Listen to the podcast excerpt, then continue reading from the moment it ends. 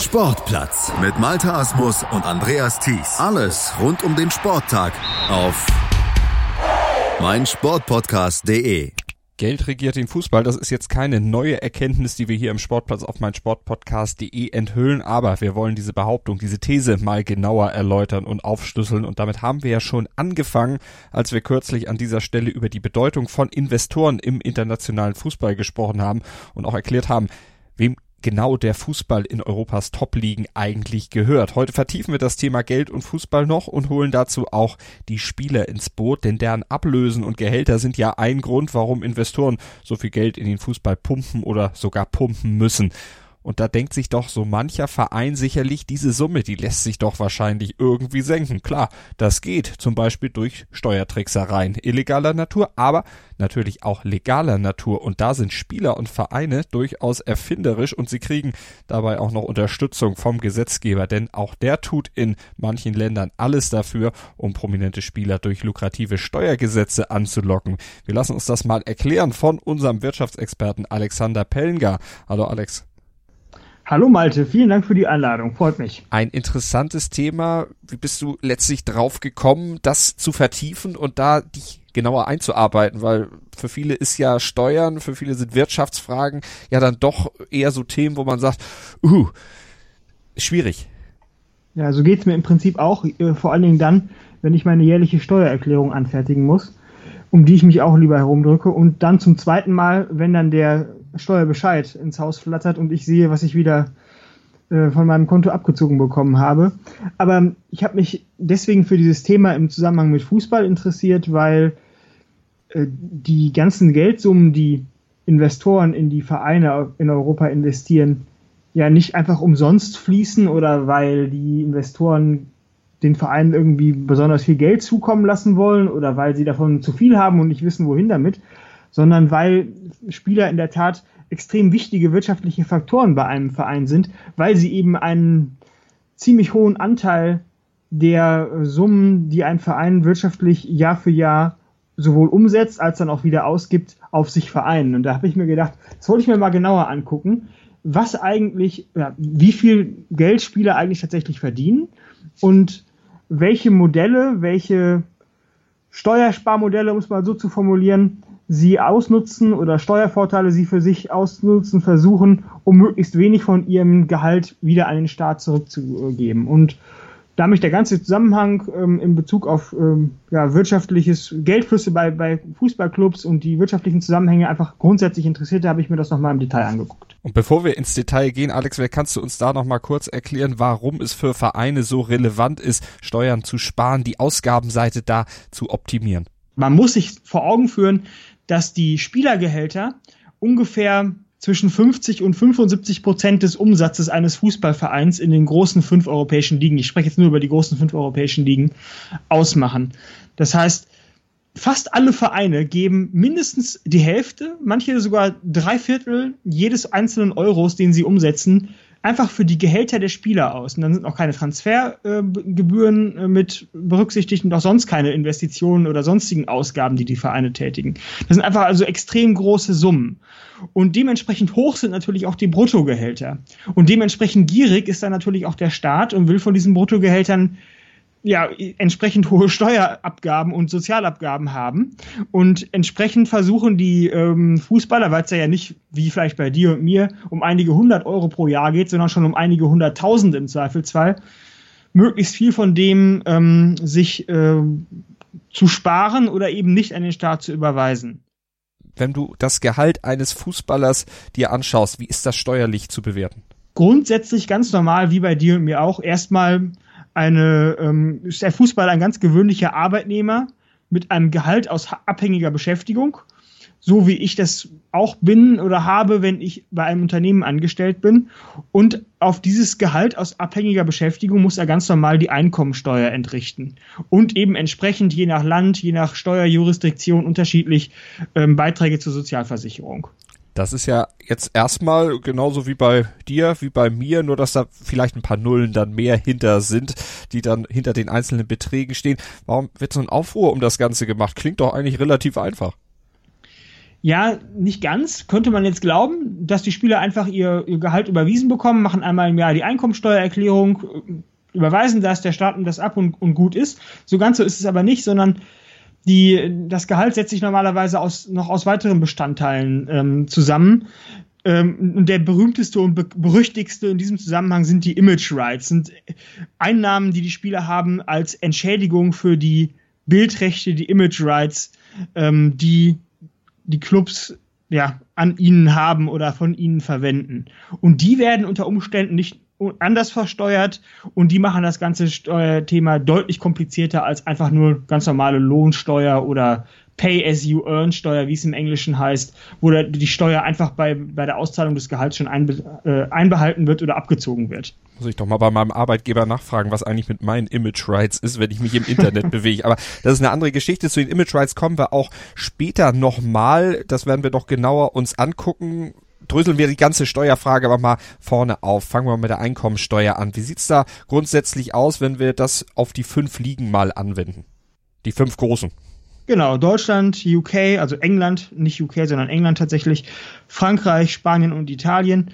Jetzt könnte ich eine ganze Menge Zahlen runterrattern, möchte ich dem Hörer ersparen. Grosso modo kann man sagen, dass ähm, in allen dieser großen, in allen Ländern, in denen diese großen fünf Ligen Europas ähm, stattfinden, die Einkommenssteuerspitzensätze bei ungefähr 45 Prozent plus minus liegen. Und ähm, jeweils Sozialversicherungsabgaben natürlich auch noch anfallen, je nach Land. Und ich glaube, es ist ganz sinnvoll, dass wir uns einfach nur auf den Einkommensteuerspitzensatz konzentrieren. Normalerweise weißt du es ja selber, es, es gibt so eine progressive, äh, gibt es einen progressiven Steuersatz, der steigt dann mit der Höhe des Gehalts dann auch an, da musst du immer mehr abgeben und irgendwann erreichst du den Spitzensteuersatz. Aber ich glaube, bei den Beträgen, über die wir hier sprechen, bei Fußballergehältern, die so im, im Mittel in England ungefähr bei, bei zweieinhalb Millionen Euro pro Jahr liegen oder in Deutschland bei 1,8 Millionen oder 1,4 Millionen Euro pro Jahr, da können wir die ganzen Vorstufen einfach vernachlässigen und uns einfach nur auf den Spitzensteuersatz konzentrieren. Und der liegt in fast allen, wie ich es gerade schon sagte, Ländern so bei plus minus 45 Prozent. Und der greift auch schon immer relativ früh. So zwischen 50.000 Euro in Deutschland beispielsweise, 52.000 Euro in Deutschland oder 150.000 Pfund ist, ist die obere Grenze im, äh, in England. Ja, und ähm, dann gibt es je nach Jurisdiktion noch Sozialversicherungsabgaben, die entweder gedeckelt sind nach oben, wie bei uns zum Beispiel in Deutschland, oder ungedeckelt sind, wie in England in Frankreich und in Italien. In Spanien sind sie übrigens auch gedeckelt. Sag mal kurz, was gedeckelt in dem Zusammenhang meint für die Hörer, die es vielleicht nicht verstanden haben. Ja, gedeckelt meint, dass ab, einer, ab einem gewissen Gehalt keine weiteren Sozialversicherungsabgaben mehr getätigt werden müssen. In Deutschland ist es ganz konkret so, wenn du als Arbeitnehmer pro Jahr 50.400 Euro verdienst, bezahlst du auf diese 50.400 Euro ähm, deinen Krankenversicherungsbeitrag von 14, ich weiß gar nicht, 6 Prozent sind es, glaube ich, momentan und darüber aber nicht mehr. Das heißt also, das ist die Höchstgrenze. Mehr Krankenversicherung, selbst wenn du dann 5 Millionen Euro verdienst, würdest du keinen Cent mehr für die Krankenversicherung bezahlen müssen. Und für die Rentenversicherung liegt der, die Grenze beispielsweise bei 80.400 Euro. Und ähm, das meine ich mit gedeckelt. Es ist einfach, irgendwo gibt es eine obere Grenze, eine, eine obere Bemessungsgrenze für die anteiligen Beträge an Sozialversicherungsausgaben. Und das ist eben in Deutschland und in Spanien Spanien so und in England, Frankreich und Italien gibt es diese Limits nicht. Also da muss man tatsächlich auf, den, auf die 5 Millionensten Euro auch immer noch seine Sozialversicherungsabgaben bezahlen. Also, die großen Ligen liegen steuerlich alle ziemlich gleich auf. Gibt es da irgendwo Ausnahmen, Ligen, wo es Steuervorteile gibt? Man hört ja immer so viel aus Monaco und Frankreich. du triffst den Nagel auf den Kopf. In Monaco, in Monaco ist es tatsächlich so, dass es dort 0% Einkommensteuer gibt.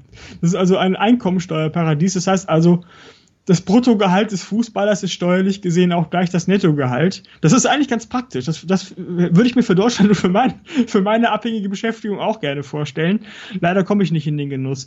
Ich muss aber hinzusagen, dass in Monaco noch 13% Sozialversicherungsabgaben, ähm, der Arbeitnehmer muss noch 13% Sozialversicherungsabgaben abführen. Das heißt also, er kommt nicht ganz ohne ähm, Finanztransfers an den Staat ähm, aus, aber 0% Einkommensteuer plus 13% Sozialversicherungsabgaben ist immer noch way better ähm, als, als das, was wir bei uns in Deutschland so kennen. Und ähm, ein anderes Beispiel äh, sind, ist die Türkei. Dort ist die Einkommensteuer für Fußballer ungefähr bei 15 Prozent. Dort gibt es auch noch 14 Prozent Sozialversicherungsabgaben, aber selbst, aber ähm, die sind auch gedeckelt und ähm, und zwar schon ab einem relativ geringen Betrag, so dass man die im Prinzip außen vor lassen kann in der Betrachtung. Und 15 Prozent Einkommensteuer ist ja schon mal nicht so schlecht. Und ähm, wahrscheinlich nicht zuletzt deshalb ist die Türkei, Malte, falls du es äh, weißt oder nicht, äh, auch für Spieler, die aus Deutschland ins Ausland wechseln, das beliebteste, die beliebteste Destination. Das heißt also tatsächlich an, anteilig die meisten Spieler, die aus Deutschland ins Ausland wechseln, wechseln in die Türkei. Jetzt hat man vielleicht eine Ahnung warum, weil sie dort eben von ihrem, von ihrem Bruttogehalt ähm, relativ viel überbehalten können.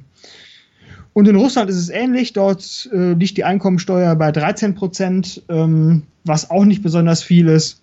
Aber die Russen haben auch relativ hohe Sozialversicherungsabgaben, die nach oben auch nicht gedeckelt sind. Also da diese Doppelbetrachtung, um die kommt man nie drum herum. Also wenn die Sozialversicherungsabgaben nicht gedeckelt sind nach oben, wenn es da keinen Himmel gibt, dann darf man die nicht außen vor lassen in der Betrachtung. Aber das sind so drei Beispiele. Dann lass uns mal zu Monaco nochmal kommen. Also 0% Einkommensteuer. Klingt erstmal gut. Jetzt spielen die aber ja keine eigene Liga in Monaco, sondern sind der französischen Ligue 1 angeschlossen. Das klingt so ein bisschen nach Wettbewerbsverzerrung. Da haben die doch einen Standortvorteil. Wenn die Stars dann vielleicht nach Monaco kommen, da 0% Einkommensteuer zahlen, müsste Monaco doch eigentlich ja, über kurz oder lang zur führenden Kraft mal werden oder eigentlich schon längst geworden sein. Wenn man da weniger Einkommensteuer zahlt als in Paris, warum gehe ich denn nach Paris? Kann ich zwar viel verdienen, aber muss auch viel abgeben. Ja, also normalerweise werden die, die Spieler, der Spieler selber wird sich am Nettogehalt orientieren. Dem Spieler ist ja egal, wie viel, ähm, also dem Spieler ist wichtig, was kommt bei mir netto letztlich am Ende des Monats auf dem Konto an. Und dann ist klar, wenn er, sagen wir mal, zwei Millionen Euro Gehalt auf seinem Konto als Überweisung auf sein Konto in Monaco hat, dann muss der Verein viel weniger dafür an Bruttogehalt ähm, bezahlen, ausgeben, investieren, als der, äh, als Paris Saint-Germain zum Beispiel oder irgendein anderer Verein der Liga. Ähm, insofern ist das wahrscheinlich, wenn man den Spieler damit locken will, verdien, du verdienst bei mir dasselbe, wie du bei Paris verdienen könntest, nämlich zwei Millionen Euro netto, dann ist das eher ein Vorteil für den, für den Verein als für den Spieler. Ähm, und das haben sich auch andere Vereine in der Liga so gedacht. Die haben gesagt, ja, das kann ja eigentlich sein, dass Monaco oder dass die, dass die äh, ähm, dass die AS Monaco da viel weniger im Prinzip an Geld aufwenden muss, um den Spielern genauso viel Gehalt bezahlen zu können, wie wir das machen unterm Strich. Das ist unfair. Da gehen wir mal gerichtlich gegen vor. Und zwar anlässlich einer Supertax, die 2013-14 von dem damaligen Präsidenten François Hollande eingeführt werden sollte. Der wollte nämlich bei hohen Einkommen, es waren glaube ich einige hunderttausend Euro, 75 Prozent Einkommensteuer ähm, äh, abziehen. Und da haben sich die französischen Vereine gedacht, ja Moment, dann geraten wir ja noch weiter ins Hintertreffen gegenüber äh, AS Monaco und haben dagegen geklagt, äh, haben dabei aber nicht recht bekommen, sondern das Gericht hat, den, hat die Klage abgewiesen und diese ganze Supertax-Idee ist dann sowieso 2015, also quasi anderthalb Jahre später wieder gestorben. Die wurde nämlich wieder eingestampft. Wahrscheinlich, wahrscheinlich nicht nur aufgrund dieser Fußballgeschichte, sondern auch aus anderen Gründen. Aber ähm, das Ganze hatte sich dann schnell erledigt. Das ist also die Einkommensteuerseite und an dieser Stelle machen wir nach einer kurzen Pause dann auch weiter hier im Sportplatz auf meinsportpodcast.de. Dann lassen wir uns von Alex Pellinger das Thema Image Rights noch ein wenig näher erklären und vor allen Dingen auch aufdröseln, wieso das Ganze letztlich steuerlich so relevant und vor allen Dingen auch steuersparend eingesetzt werden kann. Und sparen ist ein gutes Stichwort. Ihr könnt nämlich auch sparen, wenn ihr euch für ein Jahresabo unseres Partners Magenta Sport entscheidet. Dann kriegt ihr Fußball mit der dritten Liga und der Frauenfußball-Bundesliga ins Haus geliefert oder auch die Easy Credit BBL, die Spiele der deutschen Basketball-Nationalmannschaft, die europäischen Basketballwettbewerbe oder auch die DEL im Eishockey und die Spiele der deutschen Eishockey-Nationalmannschaft. Das könnt ihr dann alles sehen über Magenta Sport auf eurem Smart TV mit eurem Rechner über magentasport.de oder natürlich auch mit der Magenta Sport App auf eurem Smartphone oder Tablet. Was ihr dafür machen müsst, ganz einfach, ihr geht einfach auf magentasport.de slash Aktion slash Podcast und dort gebt ihr folgenden Gutscheincode ein. Ich diktiere 14705 1148077 und dann kommt ihr, wenn ihr das unter magentasport.de slash Aktion slash Podcast eingegeben habt, in den Genuss eines günstigen Jahresabos von Magenta Sport. Ihr kriegt zwölf Monate, müsst aber nur neun bezahlen. Die ersten drei Monate sind nämlich kostenlos. Alle Infos unter magentasport.de slash Aktion slash Podcast, da den Gutscheincode eingeben und vergünstigt. Super Sport gucken. Was zum Teufel, du Bastard? Du bist tot, du kleiner Hundeficker. Und dieser kleine Hundeficker, das ist unser Werner. Ein ganz normaler Berliner Kleinstkrimineller, der dann aber im Knast das Ding seines Lebens dreht. Una Fantastica Risetta Perla Pizza. Er klaut seinem Zellengenossen ein Pizzarezept. Aber nicht irgendeins. Und mit dem eröffnet Werner dann die beste Pizzeria Berlins. Doch Werners Glück ist nur von kurzer Dauer. Denn es hagelt Probleme. Werners Pizzaparadies. Erstmals großes Kino- und Podcast-Format. Mit fetter Starbesetzung. Alina But, Kida Ramadan, Edin Hasanovic, Oliver Koritke, Ralf Richter, Ben Becker, Winfried Glatzeder, Anna Schmidt und viele mehr. Abonniert die Scheiße. Jetzt macht schon, mach! 100% Sport. Jederzeit auf Abruf. Auf meinsportpodcast.de. Die komplette Welt des Sports. Wann und wo du willst. Zwei Männer. Seidel und der Klöster, ja, von den beiden halte ich nichts. Eine Aufgabe. Höchste Disziplin, Männer. Das Fußballgeschehen der vergangenen Wochen knallhart und kompetent auf den Punkt gebracht. Faktlos. Der Fußballpodcast mit Seidel und Klöster. Jeden Freitag neu. Auf meinsportpodcast.de. Sportplatz auf meinsportpodcast.de mit Malte Asmus und unserem Wirtschaftsexperten Alexander Pellengar. Wir haben eben über Fußballereinkommen und Einkommenssteuer gesprochen. Wenn wir jetzt auf diese Image Rights nochmal zu sprechen kommen, die du ja vorhin erwähnt hast, die ja durchaus einen erheblichen Teil des Gehalts eines Fußballers ausmachen können. Was ist das überhaupt und wozu braucht man die? Also die Image Rights selber sind die Rechte eines Spielers an, an seinen sämtlichen personenbezogenen Charakteristika, wenn du so willst. Das sind der, sein Name, sein Spitzname, falls er einen hat, sein Bild, sein Foto, seine Unterschrift, sein Autogramm, seine Initialen, das, was er in der Öffentlichkeit von sich gibt, also seine Statements, das, was er ähm, unterstützt, wo, was er werblich unterstützt, sonstige physische Eigenheiten, seine Stimme und einfach generell alles, ähm, was ihn persönlich angeht. Alle seine persönlichen und personenbezogenen Charakteristika zusammengenommen sind so die Image Rights. Das heißt also, wenn ein Club damit arbeiten möchte, weil er zum Beispiel Trent Alexander Arnold, wenn ich jetzt Liverpool bin und ich möchte mit Trent Alexander Arnold nach Asien fliegen, um dort irgendeine Akademie einzuweihen und Trent Alexander Arnold soll der Botschafter sein und der soll da vor Ort für Liverpool oder im Namen Liverpools irgendwelche Unterschriften leisten und werben, dann müssten, dann müsste Liverpool ähm, ja diese, sich diese Image Rights, um eben genau das machen zu dürfen, von Trent Alexander Arnold sozusagen abkaufen. Und darum geht's dabei. Und dann müssen diese Image Rights nämlich entsprechend natürlich auch bezahlt werden. Und ähm, das ver verbirgt sich dahinter. Und inwiefern ist das jetzt steuerrechtlich von Bedeutung? Was muss man da beachten? Ja, das ist insofern interessant, als ein Gehalt, nehmen wir mal an, Trent Alexander Arnold würde jetzt, ich, ich spinne jetzt, das verdient er jetzt nicht, aber ich spinne jetzt, nehmen wir mal an, er würde eine Million Euro pro Jahr verdienen, er verdient natürlich viel mehr, aber nehmen wir mal an, er würde eine Million Euro pro Jahr verdienen. Dann kann sich der Club überlegen, bezahle ich das, das, Ganze, das Ganze jetzt als ganz normal der Einkommensteuer unterliegende, ähm, unterliegendes Gehalt, oder mache ich das, äh, versuche ich das zu splitten? Bezahle ich auch einen Anteil dieser eine Million Euro als ähm, Entschädigung für die Image Rights? Das hat nämlich gewisse Vorteile. Die Image Rights werden je nach Steuerjurisdiktion anders besteuert. Sie werden nicht als normale Einkommensbestandteile ähm, angesehen, so, also als Einkünfte aus abhängiger Beschäftigung, sondern unter Umständen aus, äh, als Einkünfte aus Kapitalvermögen. Und wenn wir über Einkünfte aus Kapitalvermögen sprechen, dann sprechen wir auch nicht mehr über, ähm, dann sprechen wir auch nicht mehr über 45 Prozent Spitzensteuersatz zum Beispiel in Deutschland, sondern wir sprechen, wenn wir jetzt mal Deutschland nehmen, über 25 Prozent Kapitalertragssteuer plus eben in Deutschland noch den Soli, solange es sie noch gibt. Aber 25 Prozent im Vergleich zu 45 Prozent ist natürlich steuerlich für den Verein erstmal attraktiv. Da muss er absolut gesehen weniger Geld an den Spieler überweisen, damit beim Spieler netto dieselbe Summe ankommt.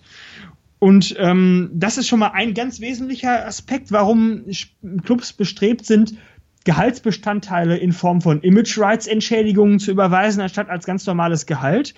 Und das zweite ist, dass diese, ähm, dass ähm, Einkünfte aus Kapitalvermögen je nach Steuergesetzgebung auch nicht sozialversicherungsabgabenpflichtig sind. Das spart der Club dann nämlich dann auch noch. Das heißt also, dann muss das, was der Club an den Spieler überweist, unterliegt dann auch nicht mehr diesen Sozialversicherungsabgaben wie Krankenversicherungsbeiträgen, Rentenversicherungsbeiträgen etc. pp. Also das sind zwei ganz fundamentale Vorteile, steuerlich so, äh, sowohl in, einfach in der Höhe des, des Steuersatzes als auch in der Bemessungsgrundlage oder in der, ja, für die Sozialversicherung, die eben nicht, äh, als die es dann eben nicht gilt.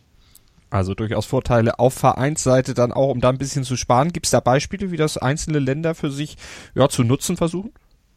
Ja, da gibt es eine ganze Menge Beispiele. Und ich, als ich das recherchiert hatte, fand ich zunächst mal einfach extrem bemerkenswert, dass es tatsächlich Länder gibt, und ich, nenne die Beispiele gleich, die ihre ganze Steuergesetzgebung so formulieren und darauf anpassen, um möglichst attraktive Arbeitsmärkte für Fußballer zu sein. Das, das glaubst du nicht, das ist, das ist wirklich so. Und diese, diese Gesetze gelten natürlich im Prinzip für jedermann, aber die sind so gestrickt, dass man gar nicht umhin kommt, als sofort zu vermuten, dass die nur genau für einen Zweck so konstruiert worden sind, wie sie es sind, nämlich um einen bestimmten Fußballer oder den, den, den, Fuß, den professionellen Fußballer als Arbeitsklasse sozusagen insgesamt anzulocken. Aber gelten diese Gesetze dann nicht für jedermann und nicht nur für den einen Fußballer? Ja, das tun sie im Prinzip schon, aber ich, ich, äh, ich schilder dir das gleich, okay. ähm, dass das eben nicht so der Fall ist. Es gibt da einige ganz beliebte Methoden und diese Beispiele, äh, die machen das dann gleich deutlich. Aber diese Methoden, ich steige da vielleicht am besten ein. Ähm, ganz beliebt ist zum Beispiel, dass es Steuergesetze gibt, die ähm, einen Abschlag auf die Einkommensteuer für zugezogene Arbeitnehmer vorsehen. Das heißt also, wenn ich jetzt als Arbeitnehmer erst im Ausland war und dann in ein Land komme, dann muss ich für x Jahre beispielsweise keine nur 50 Prozent oder 60 Prozent oder wie viel auch immer, also für x Jahre nur x Prozent meines Gehalts tatsächlich der Einkommensteuer unterwerfen und den Rest kann ich steuerfrei einziehen. Eine andere beliebte Methode ist Flat Fees für im Ausland erzieltes Einkommen. Das heißt, wenn ich Fußballer bin und ich habe, wie ich das clevererweise mache, für meine Image Rights irgendeine Offshore Company aufgesetzt in irgendeinem Steuerparadies, sagen wir mal was weiß ich, Cayman Islands oder sowas. Ähm, und mein Club überweist mir die Entschädigungen für meine Image Rights an dieses, äh, an dieses, an diese Company äh, äh, auf den Cayman Islands. Dann ist das Einkommen, was ich eigentlich erstmal in den Cayman Islands erziele und nicht in England beispielsweise, wenn ich jetzt Liverpool und Trent Alexander Arnold nochmal aufgreife. Und dann gibt es Steuergesetzgebung, die sagen, okay, das ist uns vollkommen egal, wie viel Geld du da im Ausland verdienst. Das fällt bei uns ähm, nicht, was du im Ausland verdienst, fällt bei uns nicht national in die Einkommensteuer mit rein. Das bezahlst du einfach irgendwie eine gewisse Flat Fee von x Euro und dann ist, dann kannst du von mir aus so viel verdienen, wie du willst. Das ist damit abgegolten. Das ist eine zweite ganz beliebte Methode. Eine dritte ganz beliebte Methode ist, die geht noch einen Schritt weiter. Die hat es tatsächlich auch gegeben, ähm, dass man ähm, dass die dass, äh, dass man das ausländische Einkommen komplett, gleich komplett von der Steuer befreit. Das heißt also, egal was Cristiano Ronaldo oder Trent Alexander-Arnold oder wer auch immer im Ausland verdienen, wenn sie ähm, im, in, in, in Italien oder in England äh, oder in ihren Ländern, wo immer sie spielen mögen, spielen, dann müssen sie das gesamte die, ihr, ihr gesamtes Einkommen, was sie im Ausland verdienen, einfach gar nicht versteuern. Das wird gar nicht versteuert. Das ist, das kriegen die quasi brutto für netto. Das sind so drei ganz beliebte Methoden. Jetzt hast du natürlich das Beispiel Trent Alexander Arnold genommen. Das ist allerdings ein fiktives Beispiel. Es gibt aber durchaus reale Beispiele, die hinter diesen von dir genannten Methoden zum ja, Steuersparen dann letztlich auch stehen. Ich ahne schon, welche Namen das sein könnten, möchte das von dir aber gerne bestätigt kriegen. Es fällt bestimmt der äh, Name Ronaldo gleich auch, ne? der Name Ronaldo wird gleich eine ganz wesentliche Rolle spielen, Malte. Du hast recht. Dann hau mal raus. Nenn mal ein paar Beispiele. Es ist nicht nur Ronaldo. es ist nicht nur Ronaldo. Vielleicht fange ich chronologisch an. Ähm, was auch viele Hörer können, äh, kennen dürften oder schon mal gehört haben dürften, ist das Lex Beckham. Damit fange ich an. Das ist 2004, zum 01.01.2004 in Spanien in Kraft getreten. Um das sah vor, dass jeder zugezogene Arbeitnehmer, also du hast im Prinzip hast du natürlich recht, Malte. Das gilt nicht nur für Fußballer, sondern das gilt für Arbeitnehmer im Allgemeinen. Aber effektiv trifft das dann im Endeffekt nur auf Fußballer zu.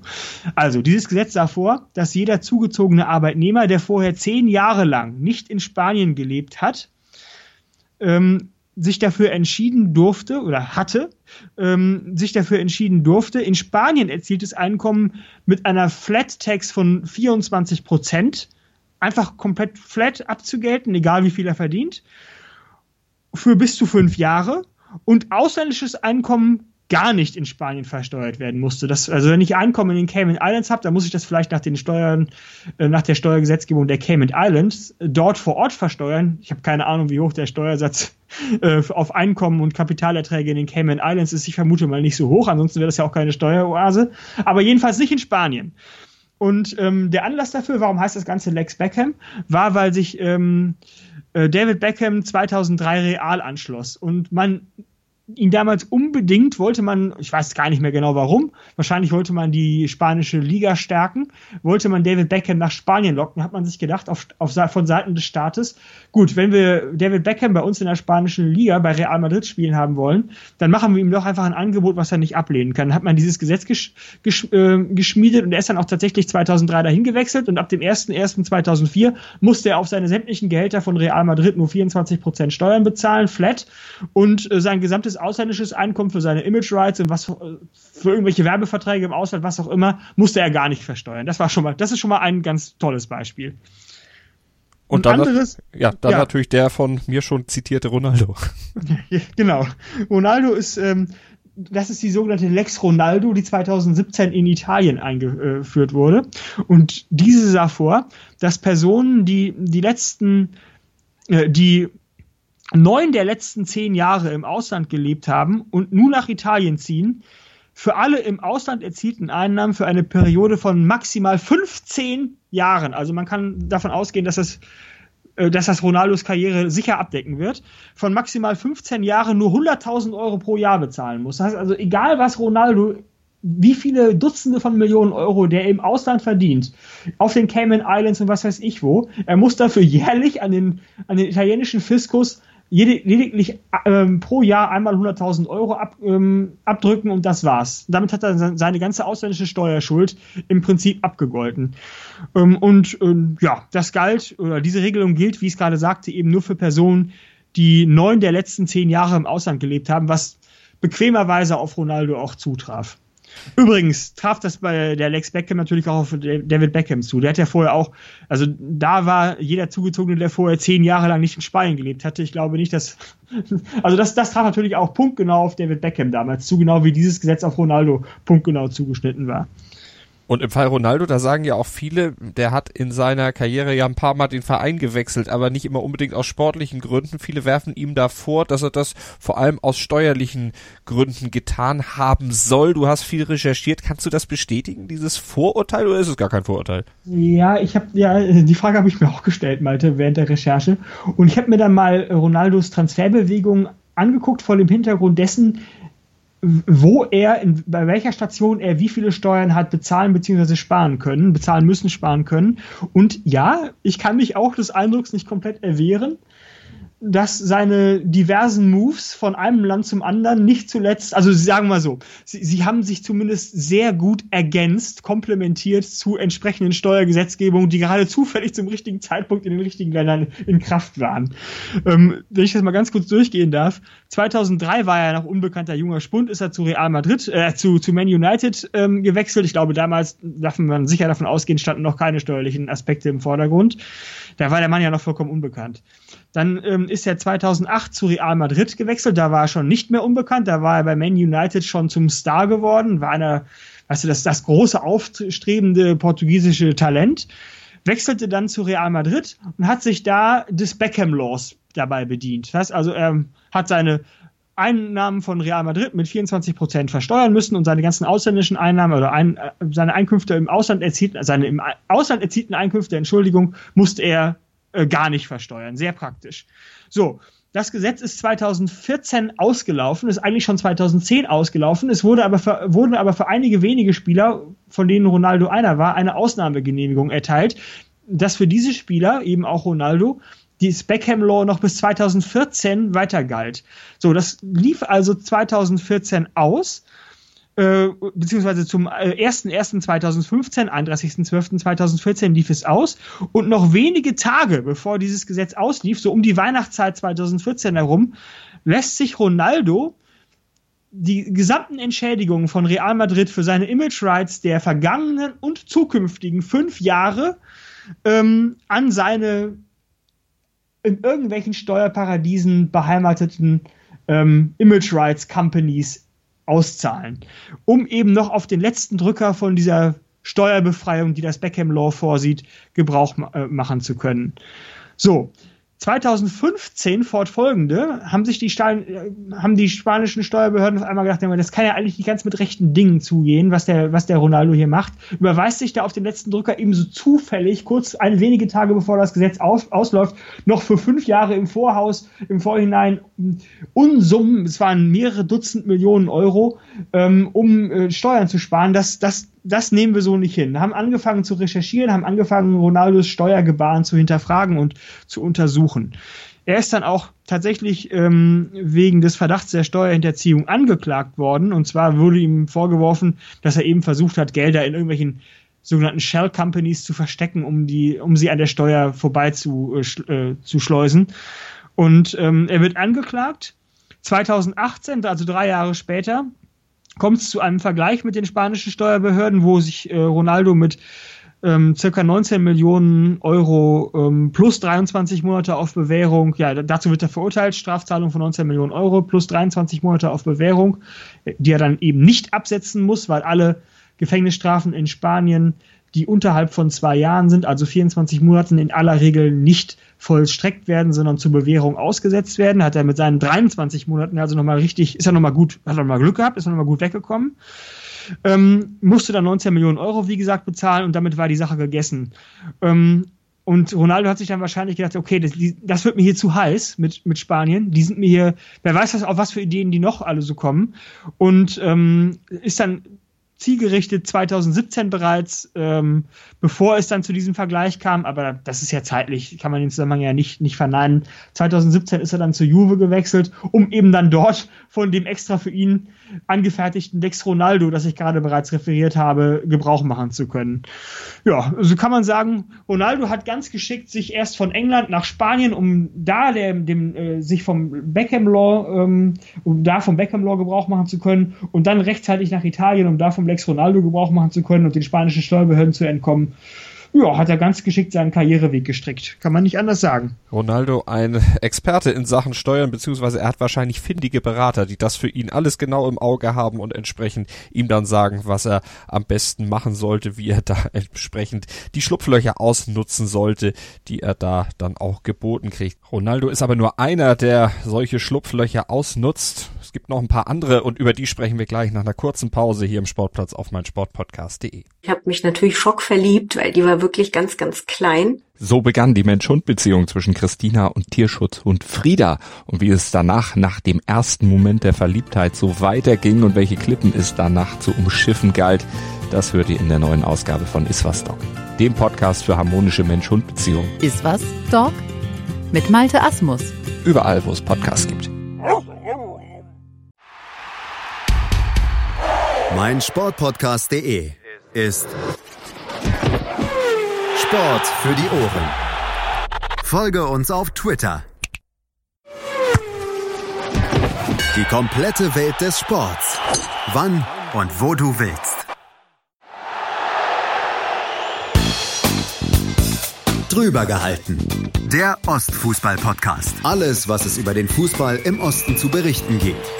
Ob kurios. Wir haben jahrelang was gewonnen. Ernst. Habe ich noch nicht erlebt, sowas dreckig. Schicken Sie mir einen Chefredakteur, wie können Sie mich überhaupt sowas ansprechen? Unfair. Aus dem Nichts, da kriegst du so ekliges Tor und dann verlierst du das Spiel. Oder lustig. Ich pack dich doch gar nicht an.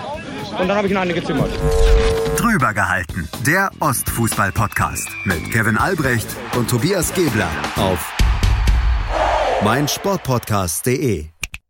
Sportplatz auf mein Sportpodcast.de. Eben haben wir von Alexander Pellengar gelernt, dass Cristiano Ronaldo nicht nur auf dem Feld jede Lücke ausnutzt, um zum Abschluss und zum Torerfolg zu kommen. Er nutzt auch jede sich bietende Steuer Lücke aus, Steuergesetzlücke aus, um das Maximale für sich rauszuholen und profitiert auch davon, dass es für ihn extra geschaffene Steuergesetze gibt.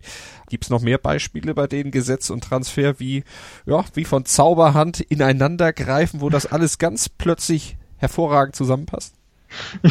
ja, jetzt kommt mein Lieblingsbeispiel. das, das wird von den Medien sogenannte Lex Conte, was 2019 verabschiedet worden ist. Lex Conte geht jetzt nicht zurück auf den ehemaligen italienischen Ministerpräsidenten äh, Conte, sondern auf den Trainer Antonio Conte, der, wie du weißt, Malte, ja noch unlängst Trainer in England, nämlich bei Chelsea war.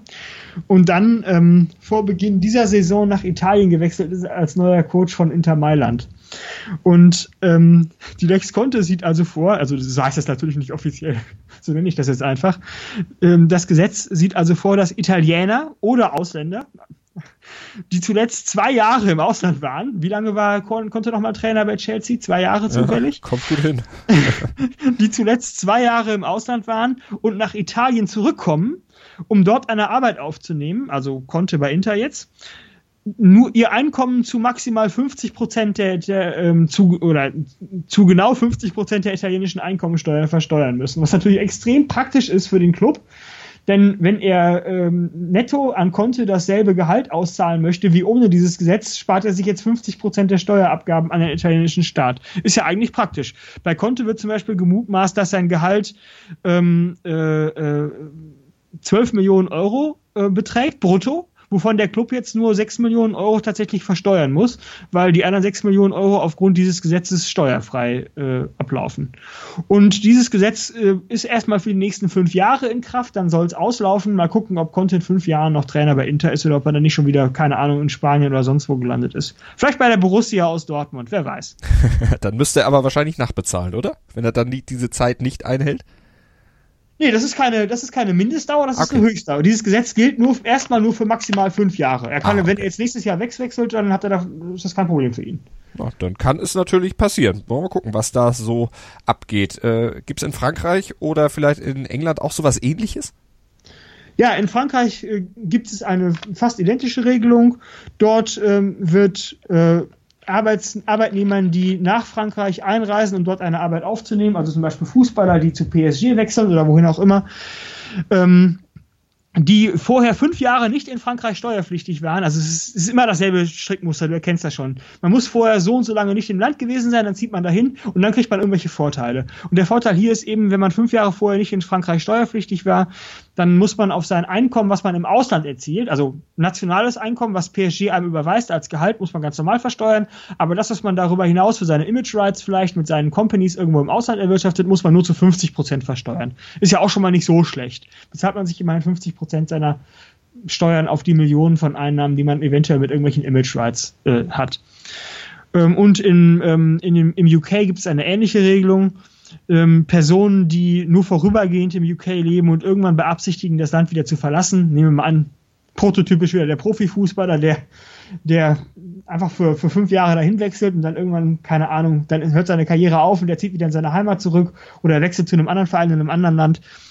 Also Leute, die jedenfalls nicht dauerhaft äh, vorhaben, im Land zu bleiben, müssen nur den Teil ihres Einkommens auch in, im UK, also in England, äh, wenn sie in der Premier League spielen, versteuern, den sie dorthin bewegen. Das heißt, wenn ich jetzt ein Profi bin, der äh, enorme viele Millionen Einkünfte in irgendwelchen Shell Companies für meine Image Rights im Ausland habe und ich möchte mir jetzt eine, ähm, eine, eine tolle Villa kaufen irgendwo in, in, in London in irgendeinem noblen Stadtteil dann und ich bewege deswegen Geld von meinen Shell Companies nach England, dann muss ich erst in dem Moment das Geld, was ich nach England bewege, auch versteuern, vorher nicht. Das heißt also, alles, was ich niemals nach England bewege, muss ich auch gar nicht versteuern, erst in England, in dem Fall. Und ähm, ja, der, das, was sie dann da quasi im Ausland lassen, das unterliegt dann wieder den ausländischen Steuer, äh, Einkommensteuerregelungen und je nachdem, wie hoch die dann in den Cayman Islands oder wo auch immer sein mögen, also ich nehme jetzt mal die Cayman Islands als, als stellvertretend für die ganzen Steueroasen, ähm, ist das natürlich dann dementsprechend nicht besonders viel. Ja, also du siehst schon, Malte, es gibt eine ganze Menge von Regelungen, die teilweise generell gehalten sind oder allgemein gehalten sind, aber teilweise auch sehr genau auf ganz, ganz offenkundig sehr genau auf Einzelfälle zugeschnitten sind. Sehr spannend. Aber jetzt könnte man doch auch sagen, wenn ich dich richtig verstanden habe, experimentieren ja viele Vereine sowohl natürlich mit diesen neu geschaffenen Gesetzen und arbeiten damit, aber viele machen oder verringern das Gehalt ja auch über das Thema Image Rights. Wenn ich jetzt ganz clever bin und sage, zahle ich meinem Spieler überhaupt kein Gehalt und kaufe ihm nur die Image Rights ab und das zu einem Preis, der sich dann damit deckt, was er sonst so als Gehalt kriegen würde, dann würde ich doch als Verein jede Menge Steuern sparen und bräuchte diese ganzen Sonderregelungen gar nicht und wäre doch eigentlich fein raus aus dem Schneider. Warum macht das keiner? Genau, die Idee ist ja eigentlich erstmal naheliegend. Ich habe ja gerade schon gesagt, die Kapitalertragssteuern liegen fast immer deutlich unter den Einkommensteuerspitzensätzen und Sozialversicherungsabgaben sind in aller Regel auch nicht fällig. Also wäre es ja eigentlich recht attraktiv für die Vereine genauso vorzugehen, wie du es schilderst. Sie machen es aber des deswegen nicht, weil die ähm, Steuerbehörden vor Ort auch nicht doof sind und genau davor einen Riegel vorschieben. Es gibt, die ziehen dann gewisse, manchmal sind es formal festgeschrieben in Gesetzen, manchmal ist es auch Gewohnheitsrecht, ähm, dass es da einfach gewisse akzeptierte Höchstgrenzen gibt. Ähm, die ziehen einfach Höchstgrenzen ein und sagen, okay, man darf nur so und so viel Prozent, also nur so und so viel Prozent des Gehalts dürfen als Image Rights Bestandteil abgegolten werden, der Rest muss ganz normal als Einkommen bezahlt werden. Ähm, Im äh, United Kingdom beispielsweise sind es ungefähr 20 Prozent des gesamten Gehalts dürfen maximal als Image Rights Bestandteil abgegolten werden und die anderen 80 Prozent müssen ganz normal als, als Einkommen, also als, als Gehalt ausbezahlt werden, so wie du es bei deinem Arbeitgeber auch bekommst. Und in Frankreich ähm, gibt es eine Regelung, die vorsieht, dass die, dass die Image Rights oder die Abgeltungsbeträge für die Image Rights auch ungefähr realistisch sein müssen. Die müssen ihrem realen Wert entsprechen. Das heißt also, wenn du jetzt zum Beispiel Fußballer würdest, dann, dann dürfte der Verein dir, oder ich, ich bin ja noch wahrscheinlich noch ein deutlich schlechterer Fußballer als du, dann dürfte der Verein mir äh, meine, mein ein Millionen Gehalt, wo auch immer ich das äh, mit verdiene, äh, nicht als Image Rights komplett 100% in Frankreich überweisen, weil dann der französische Staat hergehen würde und sagen, Moment mal eben, du bist vollkommen unbekannt, du hast überhaupt keinen Werbewert, äh, diese eine Million Euro ist viel zu hoch.